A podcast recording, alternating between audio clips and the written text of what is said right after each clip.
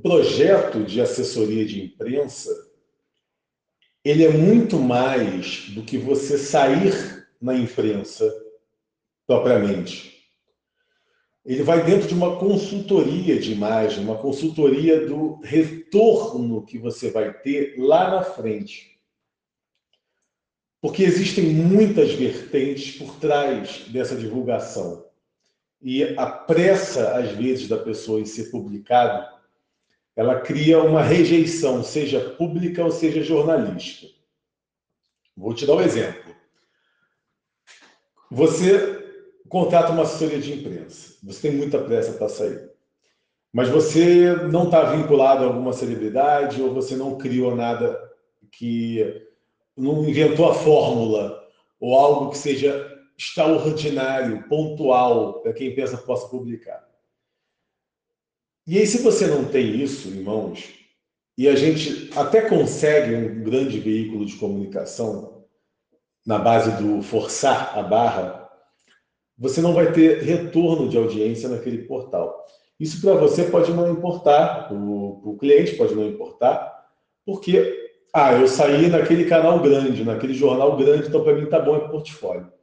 Mas você também está trancando a possibilidade de sair em outros portais grandes e fazer um nome. Porque aquele jornal ele vai deixar você ser publicado, porque houve uma insistência da assessoria de imprensa, mas você, não, por não ser conhecido, não vai ter audiência. E você cai numa blacklist lá do jornal dizendo que esse personagem não tem para entrar de mais difícil. E é um meio fechado, então outros jornais podem saber disso não publicar. E aí você acaba prejudicando a tua própria imagem logo de início, porque a pressa é inimiga da perfeição.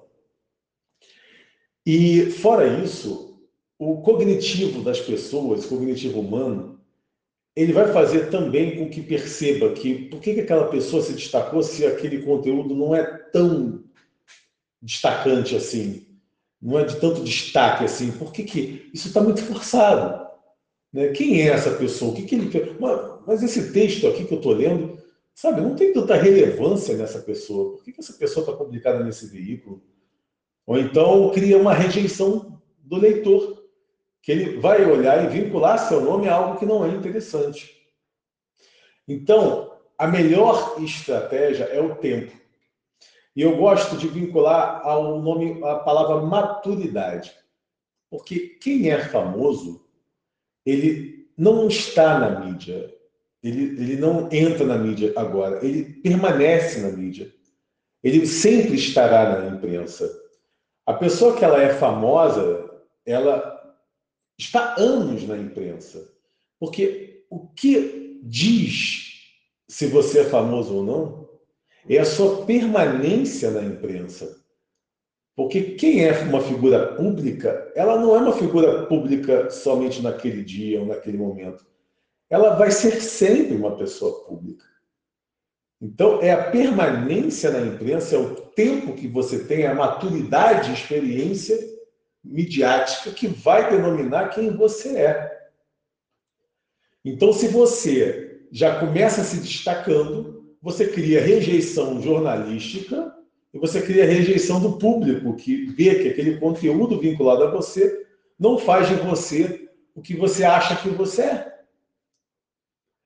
Agora, se você fizer um trabalho aos poucos, eu gosto também de usar o exemplo de uma escada de 10 degraus.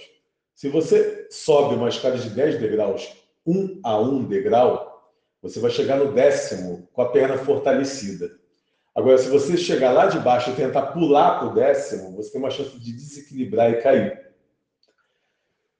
Então, estratégias que deem ao personagem uma propriedade intelectual, estratégias em que as pessoas vejam naquele personagem alguém que tenha algo a ensinar, alguém que tenha algo realmente sustentável.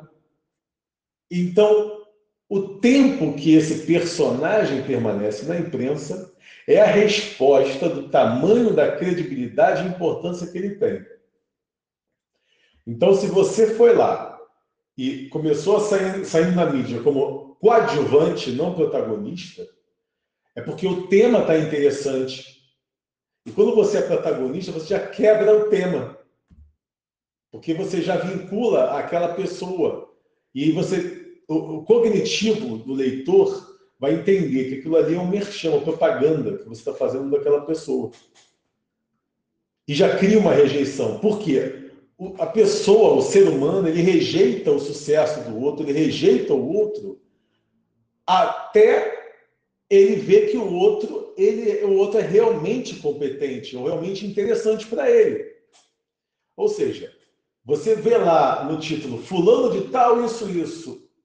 Ah, quem é fulano de tal? Pelo amor de Deus, já cria rejeição inicial. O ser humano ele é assim. Ele não gosta do sucesso do outro, a não ser que esse outro prove ser merecedor do, do sucesso. Mas se você é o coadjuvante do artigo, da matéria, certamente o tema é interessante. Quando você é protagonista, o tema geralmente não é interessante. O tema carrega para você, carrega para o indivíduo próprio a responsabilidade ali do, do que está escrito.